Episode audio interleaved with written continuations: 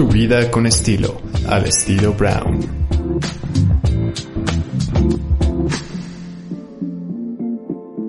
¿Cómo están? Me da muchísimo gusto estar en un espacio personal que nos abre las puertas de su espacio, de su intimidad, Saskia Niño de Rivera.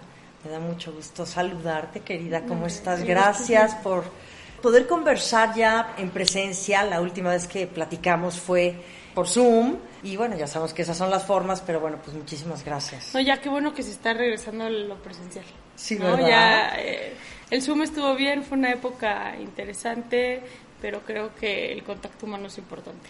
Sabes que te admiro muchísimo, de veras, digo, qué labor esta mujer activista que además con muchos estudios, muy enfocada en criminología, en derechos humanos, en hablar de justicia para las mujeres, para los hombres, para los niños, que ha sido cofundadora de Reinserta desde, bueno, pues desde que eras una chamaca. ¿Cuál fue la necesidad para ti, Saskia, de decir, este es el impulso, esto es lo que me mueve en la vida para luchar por los demás y por la justicia de los demás? La verdad es que es- me gusta hacerlo. O sea, es, yo, yo soy muy afortunada porque he encontrado la pasión eh, en lo que hago. Para mí, desde que empecé a trabajar, no existe celebrar los viernes y lamentar los domingos en la noche, ¿no? Acuerdas que, bueno, no sé si te, te pase o no, pero para mí, cuando yo iba en prepa, sí el viernes era como, ¡qué delicia! ¡Viernes! Y los domingos era, ¡qué hueva! Mañana, ya sabes, o sea, eh, ya no existe eso para mí. O sea, no, ya no tengo problema, este, igual y ya lo celebro desde un lugar como, pues qué rico descansar el fin de semana, ¿no? No andar tan, este, eh, en friega, pero la, la verdad es que tuve la fortuna y eso lo hice desde un lugar como de, de mucha perseverancia, de mucha humildad de saber que estamos en constante cambio y que yo estaba en un momento de mi vida donde estaba como esponja absorbiendo todo lo que podía llegarme y que yo no tenía la más mínima idea. Tenía una idea de que quería dedicarme a temas policiales, a temas de seguridad, a temas de criminología, pero realmente no sabía a ciencia cierta que yo quería o me iba más bien a dedicar a esto. Y entonces empiezas a los 18 años, digo, obviamente a raíz de lo que estudias, pero ¿qué veías en ese momento, Saskia? Que hoy el país es otro y, y que hay, bueno, todos los tiempos son distintos y las transformaciones, pero bueno, yo creo que vivimos tiempos muy dramáticos, muy críticos.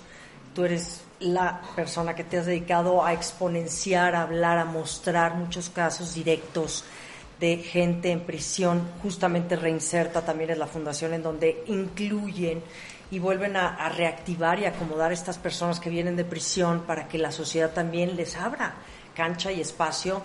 Pero ¿cuál fue la necesidad en ese momento? Me da mucha curiosidad, te lo digo. ¿Cómo es que se les ocurrió a ti y a, y a todos los que forman parte de Reinserta de decir, esto es lo que vamos a hacer, este proyecto lo necesitamos hacer por México? Es que ha sido así. Reinserta y los modelos que tiene Reinserta han ido como en un constante cambio. Sí. Eh, y han estado en una constante transformación, siempre desde el reconocimiento que no somos dueños de la solución de absolutamente nada, pero somos el vehículo para ser parte de una sociedad que quiere generar cambios en ciertos sectores. Lo que sí te puedo decir, Mariana, es que el 100% de nuestros proyectos nacen inspirados de la reflexión de lo que vivimos inmediatamente en la cárcel, ¿no? Este, no es como desde la trinchera de nuestras aulas académicas eh, eh, y nuestros asientos de privilegio decimos, es que lo que se necesita es esto, ¿no? No, claro. Tú que sabes que se necesita, porque el- la teoría dice que se necesita. La gente que vive la realidad, ahí es donde hay que meternos y, y- y ser el vehículo para que las cosas vayan mejorando y vayan cambiando. Entonces, la realidad es que si me hubieras preguntado hace ocho años qué va a ser reinsertar, reinsertar era una cosa muy distinta a lo que soy. Porque justamente hemos ido en ese constante cambio y en esa transformación de mejora de nuestros modelos para la creación de, de lo que hoy implica Reinserta. Y así empezamos, Mercedes y yo. Ella trabajaba en Províctima, yo en la Policía Federal, y era como frustración de decir, esto está pasando desde el gobierno, hay completo indiferencia, completa ausencia de programas, proyectos, intereses en lo que pasa en la cárcel, sin entender que la cárcel es un, un área esencial para la mejora de la seguridad en México. Y eso fue lo que nos empezó a llevar, tenemos que hacer algo desde la sociedad civil para hacer ese vínculo eh, entre sociedad civil y gobierno para mejorar las cárceles en el país. Y eso éramos hace 12 años. Ahorita, con 8 años de nacido Reinserta, pues Reinserta ya es una fundación que se dedica a trabajar con niños, niñas y adolescentes en contacto con la violencia en México, porque también conforme te vas metiendo en la problemática, te vas dando cuenta que la problemática en papel es una, Claro. y ya que te metes, es un, es un mundo, ¿sabes? Y en el sistema penitenciario, peor. Lleva tantos años olvidado que ya hay, le puedes escarbar y seguir encontrando problemáticas y problemáticas y problemáticas. Entonces el querer abarcar el todo es complicado. Entonces nos hemos como especializado en esa rama, ¿no? Sí, porque fíjate, a mí sí es un tema que me preocupa. Yo en algún momento estudié Derecho y a mí sí me llama, me, conmueve pega, sí. mucho, me entristece muchísimo ver tantas diferencias en este país, tanta injusticia, tanta desigualdad. ¿no? Hoy lo vemos más que antes. Yo soy de las personas que si puedo ayudar al chemo en la calle o si puedo ir a la prisión, lo he hecho. En algún momento fui a la prisión de mujeres. Porque además yo creo que esta es una obligación que tenemos como nosotros, ciudadanas, que vivimos en una situación muy beneficiosa. ¿No? Y aunque no. Exacto, y aunque no. fíjate, Porque tienes hay que dejar de, o sea, dentro del clasismo también Ajá. creo que hay que dejar de aventarle la bolita a quienes tienen y quienes no tienen. ¿no? Sí, No- sí, sí, sí. Porque al final el sacar este país adelante no nada más tiene que ver con este tú tienes que hacerlo porque tú tienes y yo que no tengo, tú me tienes que dar a mí. O sea, no no funciona así es como en conjunto sacamos este país adelante. Y por supuesto desde el privilegio tiene ciertas responsabilidades y también no, ¿no? Claro. O sea, no no Si no no por quieres, ¿no? a ver, no es que si no quieras, no, yo creo que todos tenemos que tener esas, esas, esas, esas responsabilidades, pero luego también es muy erróneo decir tú porque tienes, tienes que dar, sino es, no, tú porque tienes una empresa importante, tienes que tener en tu empresa un área de responsabilidad social que se dedica, sí, sí, sí, eso es parte de ser mexicano hoy en día y de ser mexicana hoy, hoy en día, es, Sí. es parte de, de el decir, si tienes para tener una persona en casa que te ayuda con la limpieza, es tu obligación dar un salario digno, es tu obligación procurar este el bienestar, ¿sabes? O sea, sí, sí, sí hay ciertas responsabilidades que viene Sí. eh, con el privilegio y no desde la riqueza absoluta, porque No, no, es no. la riqueza absoluta, Para ¿sabes? nada. Oye, si puedes juntar 100 pesos al mes para llevar una bolsa de pañales de adulto mayor a el asilo de la esquina de tu casa, hazlo. Es tú, ¿sabes? Como eh, hay, hay que empezar a como mexicanos y como mexicanas pensar desde un lugar distinto, que es un, Sí, es cierto. un lugar de corresponsabilidad eh, y social, porque si seguimos diciendo a Yo mí me tengo me tantos privilegios, entonces te- mi obligación es hacerlo y eso es lo que me corresponde, porque hay mucha gente que tiene muchos privilegios y que no lo Y hace. que no lo hace. O hay mucha gente que no tiene los tantos privilegios y que está mucho más involucrada y más comprometida. sin duda. Sí, cierto. Y también Qué bueno que lo dices, ¿eh? Porque me vino a la mente lo del White Chickens Sí. y todo este numerito que también hoy circula mucho y que sí son posturas que traemos muy arraigadas, muy jodidas, la neta, hay que decirlo y disculparán la expresión.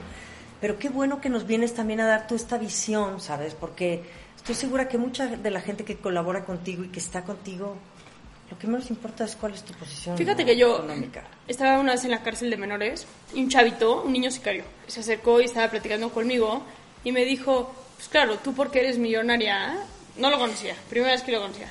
Claro, tú porque eres millonaria y vives en el absoluto privilegio, no tienes los problemas de... Y lo escuché y después le dije, le dije, uno, cuéntame de mi cuenta de banco donde tengo millones, güey, porque me urge. O sea, necesito pagar la renta. ¿sabes? ¿No? Dos, ¿tú qué sabes en qué privilegio vivo? No, bueno, es que ve tus ojos, ve el color de tu pelo. Tú me estás discriminando. Esto es un acto de discriminación. O sea, lo mismo de él porque está moreno o él porque... Es lo, lo mismito en la inversa. Sí, cierto. Entonces hay que entender el clasismo definitivamente desde una problemática social transversal en, en- en- en- en- en su absoluto, donde no hay culpables y, y- y- y no hay este, eh, inocentes como tal. Hay un sistema que no está funcionando. ¿no? Claro, y, y yo creo que de ahí parte mucho de la violencia que se vive en este país. Claro. Desgraciadamente es una realidad este tema de las diferencias raciales, socioeconómicas. Desde ahí yo creo, Saskia, que viene mucho todo este resentimiento, este enojo, esta pues este tú, porque eres güera y tienes los ojitos claros, crees que mereces más y se ve en la gente hoy más que nunca. Yo creo que esto se ha puesto en la mesa de una manera muy brutal, ¿no? O sea, muy, muy preocupante porque es, tenemos que hacer algo, tenemos que hacerlo y tú eres de las personas junto con todo tu equipo que lo hace. Pero dime, ¿qué, qué piensas de lo que está pasando, de este discurso, ¿no? De, de discriminación, como dices, yo a mí me discriminan por ser güerita. En este país hay muchísima discriminación y, por, por ejemplo, yo creo que este país ha criminalizado la pobreza.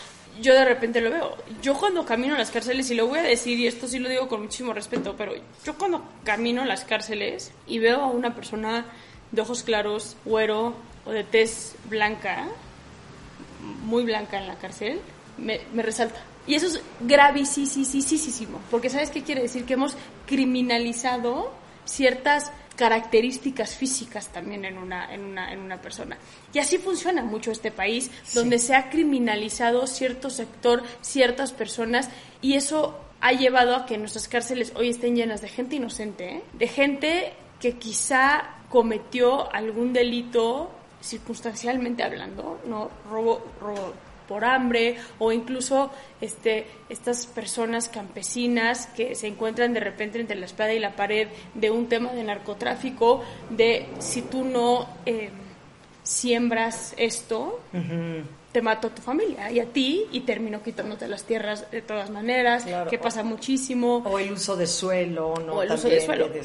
La consecuencia de la corrupción en este país tiene que ver con la criminalización de la pobreza.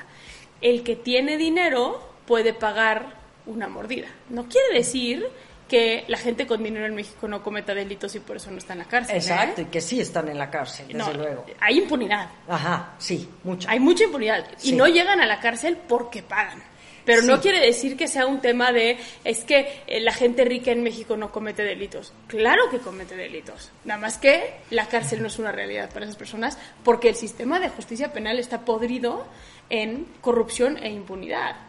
Y no nada más para la gente rica, también es para los narcotraficantes, los secuestradores, o sea, las personas que cometen delitos donde se genera mucho dinero, es mucho más viable que paguen la corrupción y que salgan libres. Entonces, ¿qué me ha pasado? Pues tienes a gente que no pudo pagar, ni siquiera un abogado para pronto, gente con bajos niveles educativos en prisión que no se subieron, que no supieron moverse, que no supieron sobre leyes, que no supieron sobre sus derechos, etcétera, etcétera. Y tienes a la gran persona cantidad de las personas en la cárcel por delitos como robo. Pero los sangrientos, este, verdaderamente peligrosos, siguen afuera.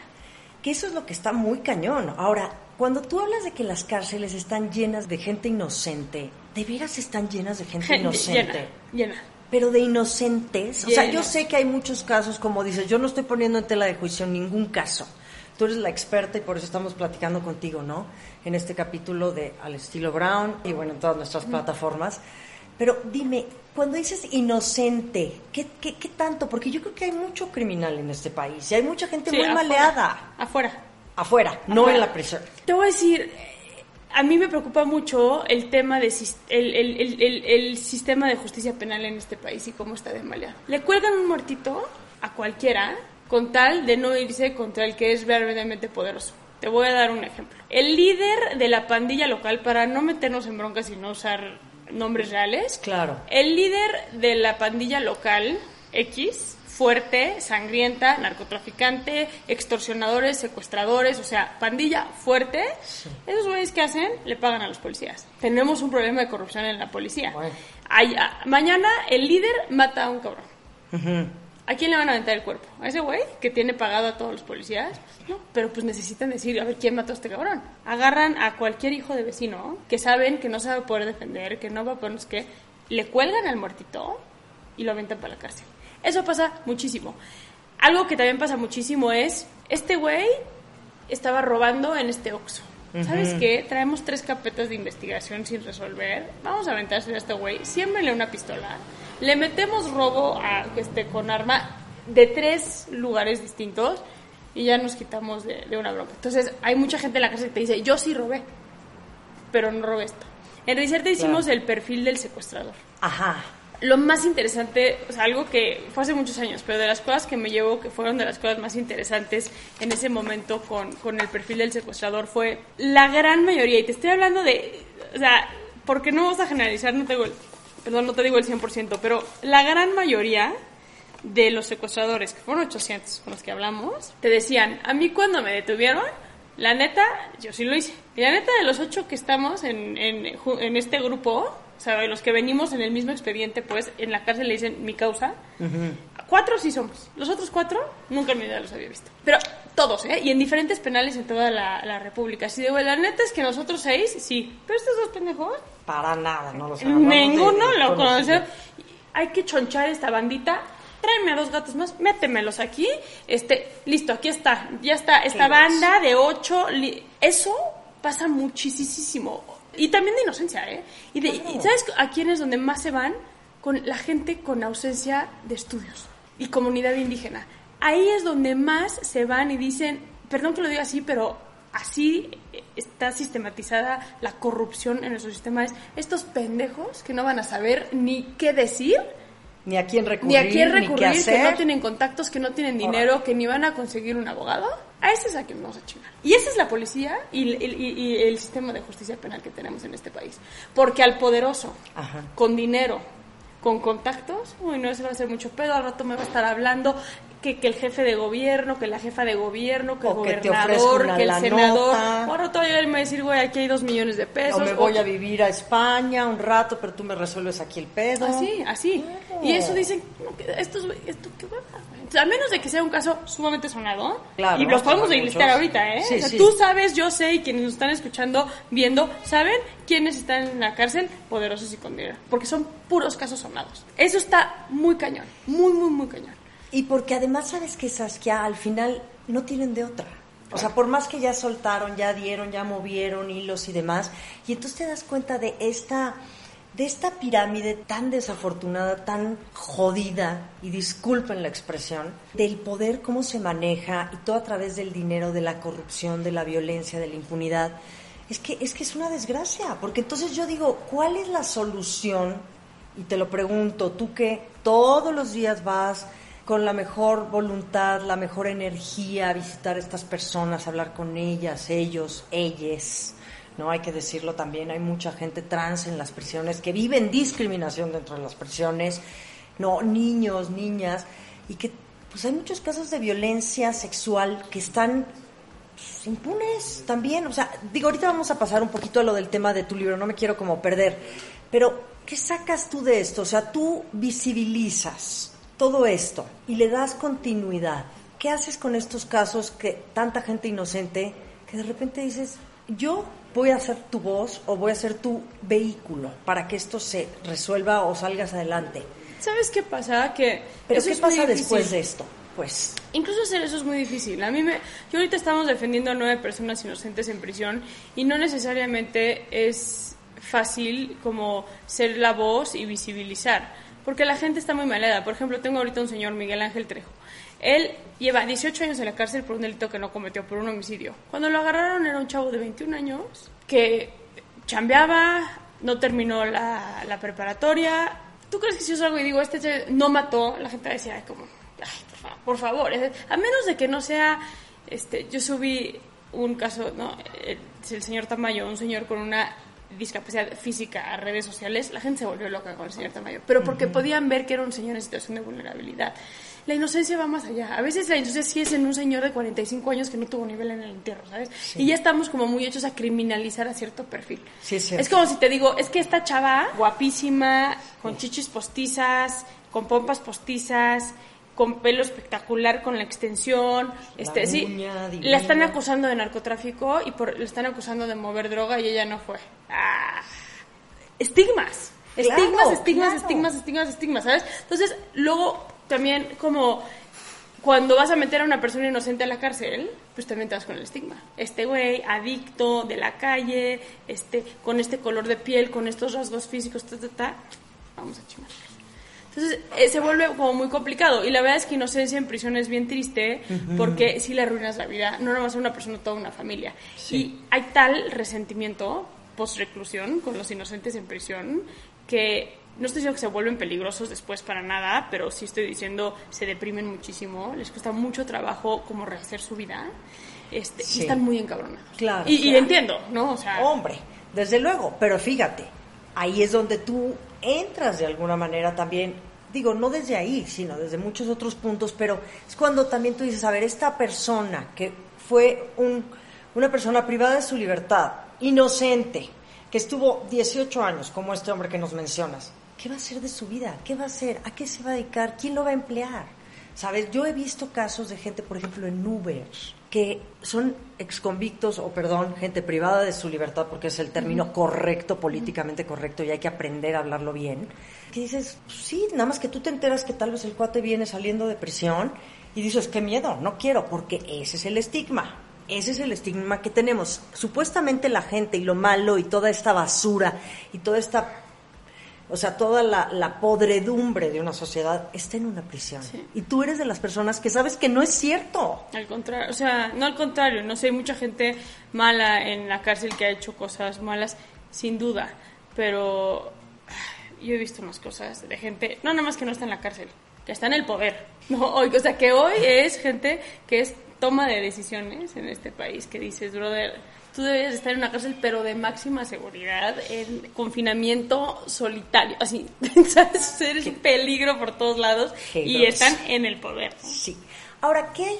Mira, este es un tema que a mí me llama mucho la atención y que he visto algunos documentales, películas y, y he ido a algunas prisiones. Las condiciones dentro de la prisión son muy decadentes, son Sí, muy precarias, tienen que ellos, ellas, ellas hacer trabajo para tener dinero, para lograr ciertos privilegios, para tener una comida digna, tal vez una cama, no tener que dormir en el piso. ¿Cómo, cómo es la situación? Yo digo, ¿por qué no la iniciativa privada del gobierno? ¿Por qué no invierten en, en prisiones? ¿No? O sea, ¿por qué no se puede mejorar las condiciones Porque no para la les gente? interesa. No. No es políticamente rentable. A Ah. ver, uno, tienes un, tienes un país eh, que ha confundido la venganza como sinónimo de, ju- de justicia. Entonces, en este país, entre peor vivan en la cárcel, entre peor les vaya, entre más sentencias tengan, mejor. ¿no? Porque hay una, ante ausencia de justicia en este país, hay una necesidad de venganza, de enojo. Se canaliza en las cárceles. Entonces, los políticos dicen, perfecto, pues que se pudran. O sea, mañana un- una nota de un motín donde mueren 40 personas degolladas, mutiladas. Tú también sabes los comentarios de esa nota, es, ay, qué bueno nos hicieron un favor, no es un, ¿cómo puede ser que estén pasando eso en nuestras cárceles? O sea, no es desde un lugar de empatía, no es desde un lugar de compasión, no es ni siquiera desde un lugar social colectivo, ¿sabes? Claro. De nos conviene a todos tener cárceles que funcionen, porque nos conviene a todos tener cárceles que funcionen, pero es increíble lo, lo enojada que está la gente, y lo puedo entender, la gente y las víctimas en este país, los sobrevivientes en este país, las y los sobrevivientes en este país, no tienen justicia y no tienen acceso a la justicia, y eso hay que decirlo, porque la corrupción está sistematizada. Sí. Eh, y eso es, es realmente terrible. Y la gente no vota en las cárceles. Y la Ajá. verdad es que algo que se ha confundido muchísimo es, en México, la seguridad está politizada. O sea, es increíble, Sí. pero la seguridad en este país, lo que debería de ser, a mí me da igual, partido político, esto justo lo hablaba hace unas semanas con, con Omar García Harfuch, a mí me da igual partido político, este, orientación sexual, mi chamba es la seguridad y garantizar la seguridad. O sea, yo no, yo no, yo no puedo, no es ético que un político se suba a una bandera partidista cuando tu chamba es una cosa que tiene que trascender más allá de tu partido político. Claro. Es la seguridad de un país. Y luego lo empiezas a ver. Es que en la seguridad, es que las cosas están así ahorita, es que ya, ya se, ya se, ya se van. A ver Sí, que llegue claro. el nuevo. haga- No, no, esto tiene que, que, que, que ser más allá de lo político, ¿no? Pero fíjate, así es como funciona. Ahora, para ti, que estamos muy familiarizados con la palabra impunidad. A mí me gustaría, Saskia Niño de Rivera, que me digas, ¿qué es la impunidad? O sea, es una, es una cosa que ya es como de- es parte de nuestro, ay, es que la impunidad, la impunidad. A ver, ¿qué es la impunidad? ¿Qué fregados es la impunidad? Pues la impunidad es cuando hay alguna especie como de pase para poder hacer algo en contra de la ley sin que haya una consecuencia directa, ¿no? Es el decir, en este país puedes hacer sin que haya consecuencias. En México el 97% de los delitos no se denuncian. Por la corrupción, por... por la impunidad y por la incapacidad. Por muchas razones, ¿no? Sí. Hay ausencia de, de, de, creencia en las autoridades, de confianza, hay muchísima corrupción, hay ineficiencia en el sistema, hay muchas razones. Que el 97% de la gente diga, a mí me pasó esto, prefiero no denunciar, traduzcámoslo en otra cosa. Si yo soy delincuente, Ajá. si yo me dedico a asaltar y el 97% de los delitos no se me van a denunciar, a mí me conviene dedicarme a asaltar. Pues sí. Oye, de cada 100 del asaltos que hago, uno me van a agarrar. No, pues eso es una inversión. ¿Qué es una inversión, ¿no? O sea, eso es impunidad en este país. Es, es Ese güey puede salir y asaltar sabiendo que no le va a pasar absolutamente nada. Y ahora, por ejemplo, en este libro que tenemos que, que, que bueno, hay mucho que platicar contigo, pero bueno, no es no. Y yo por eso tenía muchísimo interés en hablar contigo, porque vi que leíste este primer testimonio que está muy enfocado en violencia sexual. Porque tú dices, el 97% de las personas no se atreven a denunciar, uh -huh. sea lo que sea, desde que te roban, te, ahorita por ejemplo yo que vengo, estaba en el cajero y vi un cuate que se me quedó viendo a la bolsa sí. y se ve que estaba desesperado, ¿sabes? Sí. El cuate se ve que no tenía ni qué comer y pensó y dijo, le voy a arrebatar la bolsa a esta señora. O sea, hay que entender también cuáles son las condiciones que vive muchísima gente en este país y por la cual se cometen estos delitos. Entonces, es una consecuencia, pero específicamente hablando de la violencia sexual. ¿Qué pasa? Porque hay muchos tipos de violencia. ¿Qué sería la violencia? Y la violencia sexual, ¿no? Porque tal vez yo digo, bueno, en mi percepción como mujer, para mí violencia sexual es que llegue un cuate y que me pues que me pompa. mete la, ajá, que me meta la mano a la nalga y me, y me meta, quiero meterme, uh -huh, ¿no? Dedearme uh -huh. o lo que sea. Y entonces yo digo, no, sí, ya, ya sobrepasó. Pero fíjate, el otro día, en un lugar muy nice, que no diré dónde, estaba yo de viaje, tres veces me tocó que un cuate me rozó la pompa. Sí. Y yo dije, ¿será? Pues bueno, se le resbaló la primera vez, pero ya tres veces. Y entonces, el mismo cuate. El mismo. Entonces yo digo, no, ya era eh, acoso eso. ¿verdad que sí? Pero entonces me parece que es muy importante también poner como muy en la mesa, decir qué es, qué sí, qué no y hasta dónde, porque luego nos tachan de que somos muy exageradas, Sí. ¿sabes? Y de que Sí. ya esto con el Me Too y que todo se ha vuelto ya una barbaridad. Pero ¿cuál es la realidad? Justo el libro de? No es No, que es esta guía de actuación de la violencia de, de- sexual en, en el país, es justo lo que acabas de decir, Mariana. O sea, es un, quiero entender qué es lo que me pasó. O sea, esto que tú dices, ve, estaba en este lugar, un cabrón pasó su mano sobre mis pompas tres veces, me sentí incómoda, no me gustó. ¿Qué, qué es? Porque también la normalización de la violencia en este país, tú, dices, tú dijiste algo que es bien interesante ahorita, dijiste, yo como mujer, ojo, tú como mujer estudiada, Ajá, de privilegio, sí. con conocimientos, puedes decir esto que me pasa. Una mujer que desde que nació el papá llega borracho y golpea a la mamá, el papá toquetea a la hermana o a ella o a ella también. Toda la vida ha crecido en violencia. Si mañana le dices, es que como que rozó su mano en mis nalgas, te va a decir, ay, no mames. Sí. Eso no es Es violencia. ridícula. cabrón, o sea, eso, eso- eso no es violencia. Ella hasta que no te, te violó, te metió su pene, eso es violencia. Si no, no es Exacto. violencia. Si no, no también, cuenta. también hay que entender quién y cómo. Hay muchas mujeres, esto no lo ponemos en el libro. Pues es que sí, llegó borracho, quería tener relaciones sexuales, mi esposo, yo no quería, pero pues me obligó y pues chin, te violaron. Ay, ¿Cómo va a violar es mi esposo? Claro, pues además... Te violaron, o sea, tuviste relaciones sexuales con alguien en contra de tu voluntad. Da igual que sea tu esposo, tu primo, tu hermano, tu amigo, tu novio, tu amante, da igual, te violaron. Pero es- no, no, es mi responsabilidad como mujer satisfacer a mi esposo. Claro, porque es mi esposo. eh, Porque es mi esposo. Yo estoy aquí para complacerlo Mi cuerpo es de él. incondicional. Claro. hombre. Entonces, pero hay mujeres que te dicen, ¿a poco si estás casada puede ser violencia? Y no tienen idea que es violencia sexual. Que es uno de los casos que planteas aquí en el libro, que es esta mujer que tiene hasta cuatro hijos, pero además el hombre, o sea, me impresionó el caso, te lo digo en serio, y luego Satanás, y, y, y que dices, bueno, pero es que estamos matrimoniados, o sea, no hay problema, pues no, yo tengo que conceder, porque tenemos acuerdos, y no, o sea, ¿cómo entender toda esta diversidad de violencias que hay, y específicamente sexuales, y también qué bueno que dices que no nada más las mujeres, también hay hombres que sufren violencia sexual, y también hay niños, hay niñas. Entonces, en este libro creo que es un poco el eje central, ¿no? De este, pues de esta propuesta. No es no. No es no, es justo uno es que la gente a través de historias, porque son varias historias que describen un, un, un delito, porque violencia sexual son, hay mucho tipo, ¿no? Entonces también Sí. lo que queremos es que la gente diga, yo Mariana, la neta es que me sentí bien incómoda con esto, güey.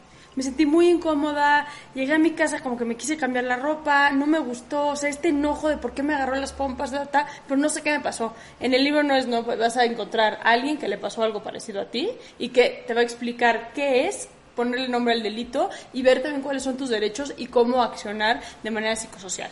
¿no? Ajá. Eso, eso es el, el- el libro y es para todo tipo de delitos que tengan que ver con violencia sexual. Y algo que también quisimos hacer con el libro es la explicación jurídica Ajá. en palabras coloquiales, porque algo que nos hemos dado cuenta es Claro que este libro no soluciona el problema de impunidad en el sistema de justicia penal, pero no es lo mismo una sobreviviente de violencia sexual que llega al Ministerio Público a denunciar, oye, es que a mí me hicieron esto, y que se voltee el policía de investigación y le diga, pues, también usted por qué se viste así, no es delito, usted invitó a que le metan la mano por la falda, eso no es Sí, delito. porque traía minifalde con las chichis de fuera. Claro, eso es su culpa. está provocando. Usted está señora. provocando, por eso, por eso no se consume el delito porque usted está provocando. Oye, Meno, yo conozco mis derechos, yo conozco la ley y la ley dice, cuando la avientas es el Ministerio Público, es como, bueno, a ver, pásele por aquí, ¿sabes? el o sea, ellos es que van a la gente no conoce sus derechos y la gente no conoce la ley. En el libro es viene, viene eso Ajá. y viene explicado de manera coloquial, que creo que eso es importante. No viene así como este el artículo 42 constitucional, este bis 12, 14, eh, todo ese lenguaje que nada más lo conocen los abogados. Sí. Este no viene no viene así en este libro. Aquí queremos que entienda el lector cuáles son sus derechos, qué dice la ley respecto a lo que le, le- le- le está pasando. Sí, por ejemplo, fíjate, de- hablamos de delitos contra la intimidad sexual, ¿no? Y hablas de esta ley Olimpia. Cuéntanos un poquito, digo, yo creo, yo quiero que la gente tenga este libro porque además es un manual en donde te, te abre la posibilidad, digo, como te lo estoy contando aquí abiertamente, ¿no? Sí. En este último Sí. viaje que hice, claro, el hotel divino, el restaurante, la comida, tú, tú, tú, ¿no? Enfrente de la esposa y este cabrón, tres veces me pasa la mano por ahí. Sí. Yo dije, a ver, yo estaba furiosa. Sí, claro. Y entonces, ¿qué dices? A ver, ¿qué? ¿Le voy a decir? ¿Lo voy a confrontar? La verdad lo tengo que decir, no me atreví. Claro. ¿Sabes? No me atreví. Entonces, la cuarta vez que me iba a hacer, le hice así. Sí. No, y entonces se lo platiqué a una amiga de allá, Tijuana, y me dijo, pues estás pésimo, hija. Porque a mí me la hacen a la primera y yo le pongo un alto a este cabrón. Está bien, y, qué bueno que ella lo puede hacer, pero la verdad es que vivimos en un país donde el machismo muchas veces pre- o sea, ha predominado en nuestra cultura y nos hace tener emociones y nos hace tener reacciones que quizás no van con nuestro razonami- razonamiento. Igual y tú en una cena, antes de que te haya pasado lo que te ha pasado, hubieras dicho lo mismo que tu, que tu amiga. Yo también le hubiera dicho, y en Ajá. ese momento le hubiera dicho a su esposa que es una pendeja por estar con ese gato que, su que es mano larga. Sí, sí. En el momento, muchas veces no sabemos cómo reaccionar. Y a veces es muy fácil decir, es que ¿por qué no esto? ¿Por qué no este esto? ¿Por qué no? ¿Por qué no? Y hay que tener mucho respeto ante quienes viven situaciones de esa manera, en decir, qué padre si puedes reaccionar rompiéndole la nariz en ese momento, si quieres. Claro. ¿Me explico? Pero hay gente que se paraliza o hay gente que le da miedo porque dice, es que no quiero hacer una escena ahorita y no quiero que en este momento se ponga incómodo y no quiero... Y eso pasa mucho.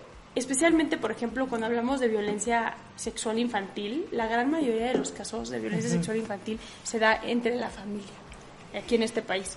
La gran, gran mayoría, lo cual lo hace más complicado porque no nada, nada más es mi tío se mete en la cama en las noches. Ajá. Es, si quiero denunciar, me estoy fregando al hermano de mi mamá, Ajá. al hermano de mi papá. O sea, estoy el que un paga tal vez para que familia. nosotros tengamos la renta de esta casa, Claro, ¿no? El que trae comida a la casa, ¿no? Entonces ahí ya tú dices, ya no le puedo cobrar porque pues también hay beneficio para todos. Claro. Es que no, y es familia al final claro. del día. Y aquí tío, pero luego es hermano, luego es papá, luego es, o sea, abuelo, este, entonces traemos muchos estigmas también en ese, en ese, en ese sentido y, y tenemos que, que, que entender eso, ¿no? Sí, oye, hay un tema, lo de la ley Olimpia, cuéntame, ¿qué es la ley Olimpia? Es Yo no lo conocía.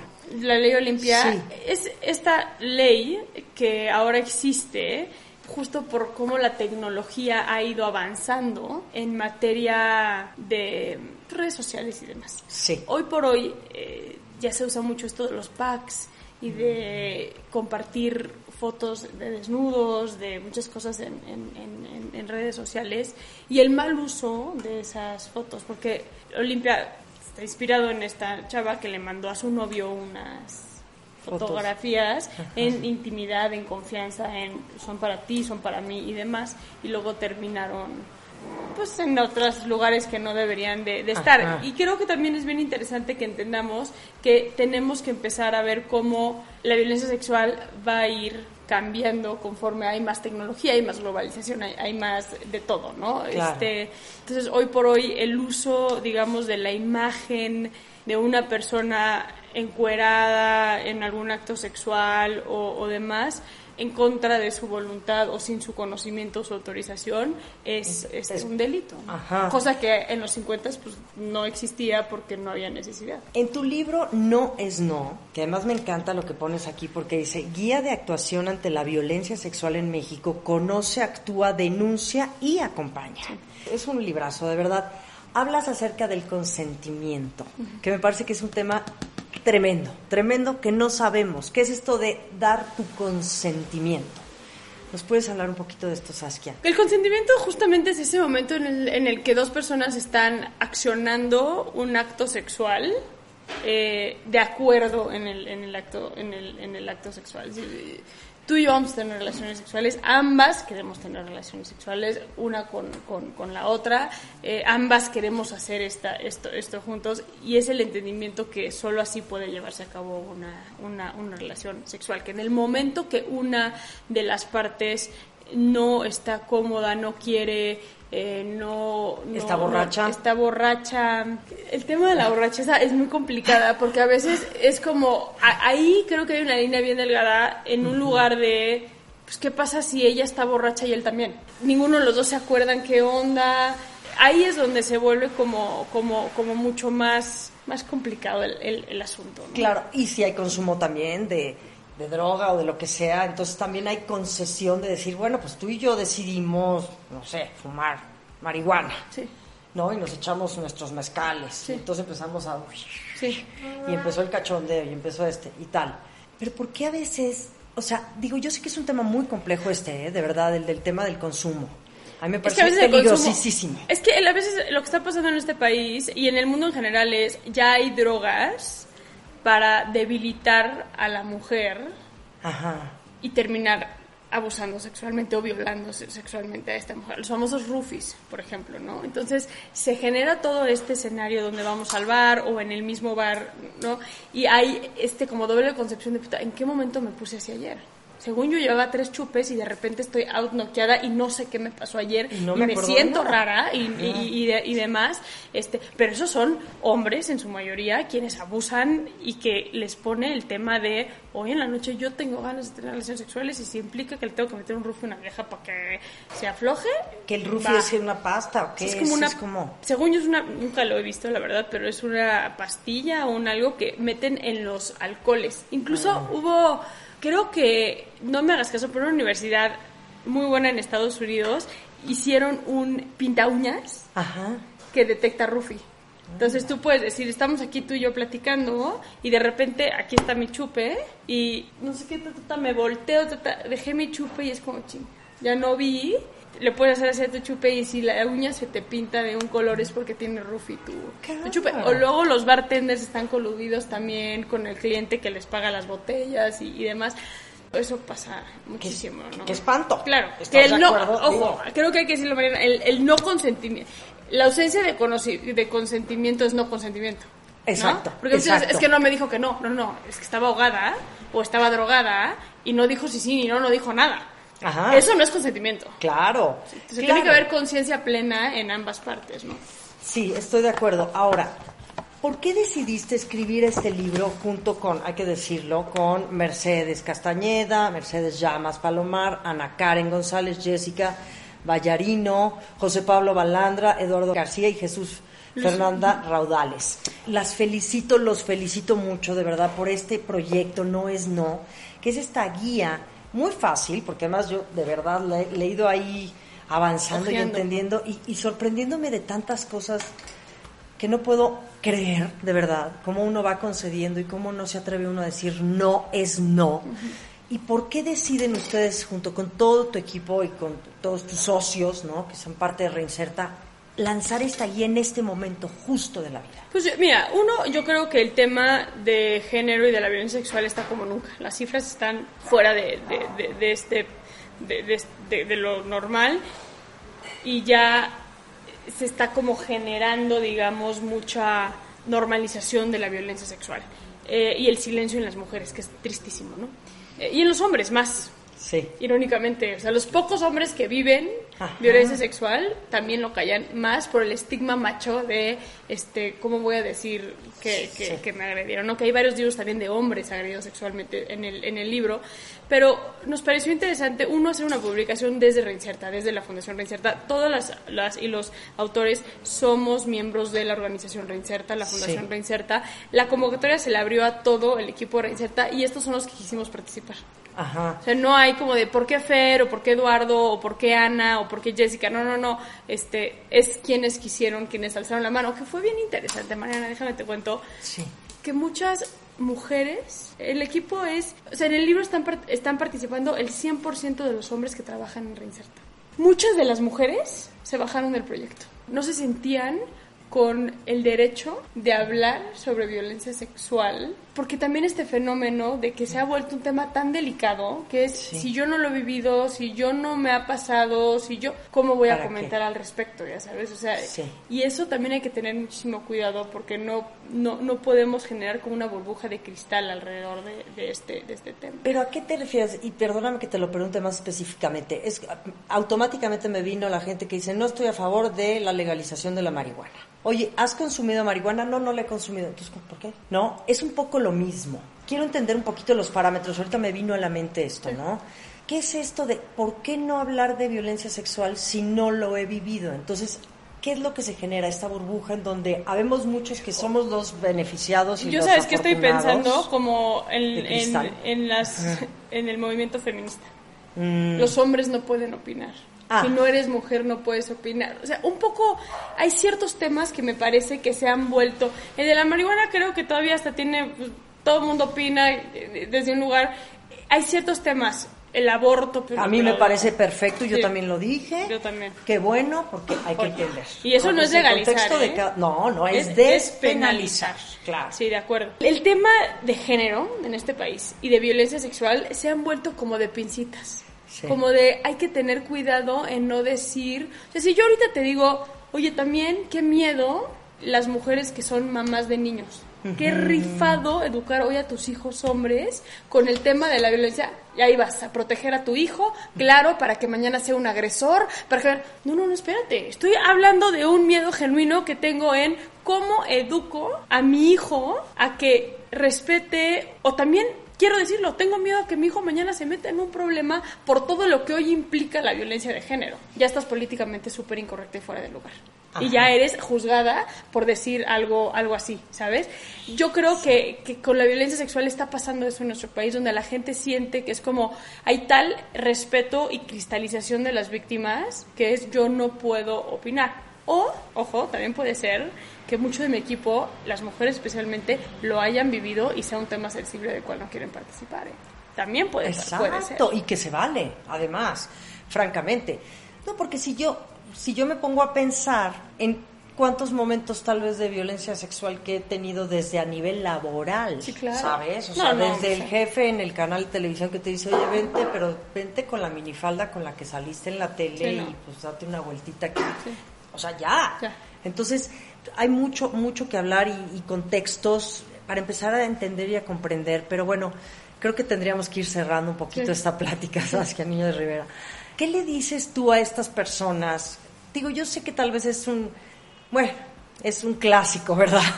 Pero bueno, aquí este libro no es no, hay que verlo, hay que estudiarlo, hay que entenderlo, está muy fácil. Y es para todos, y no tienes que haber vivido violencia sexual para leerlo, ¿no? Porque también yo, yo tengo amigas que dicen, es que tengo tres amigas que les pasó esto y no sé qué decirles. Aquí está el libro. Aquí está el libro. Claro, es una muy buena herramienta. Le está pasando a mi hija, chiquita, y no sé cómo ayudarla, no sé cómo, o le pasó a mi hijo y no sé cómo, ahí está. ¿Sabes? O sea, me parece que es desafortunadamente es conocimiento básico que tenemos que tener. Sí.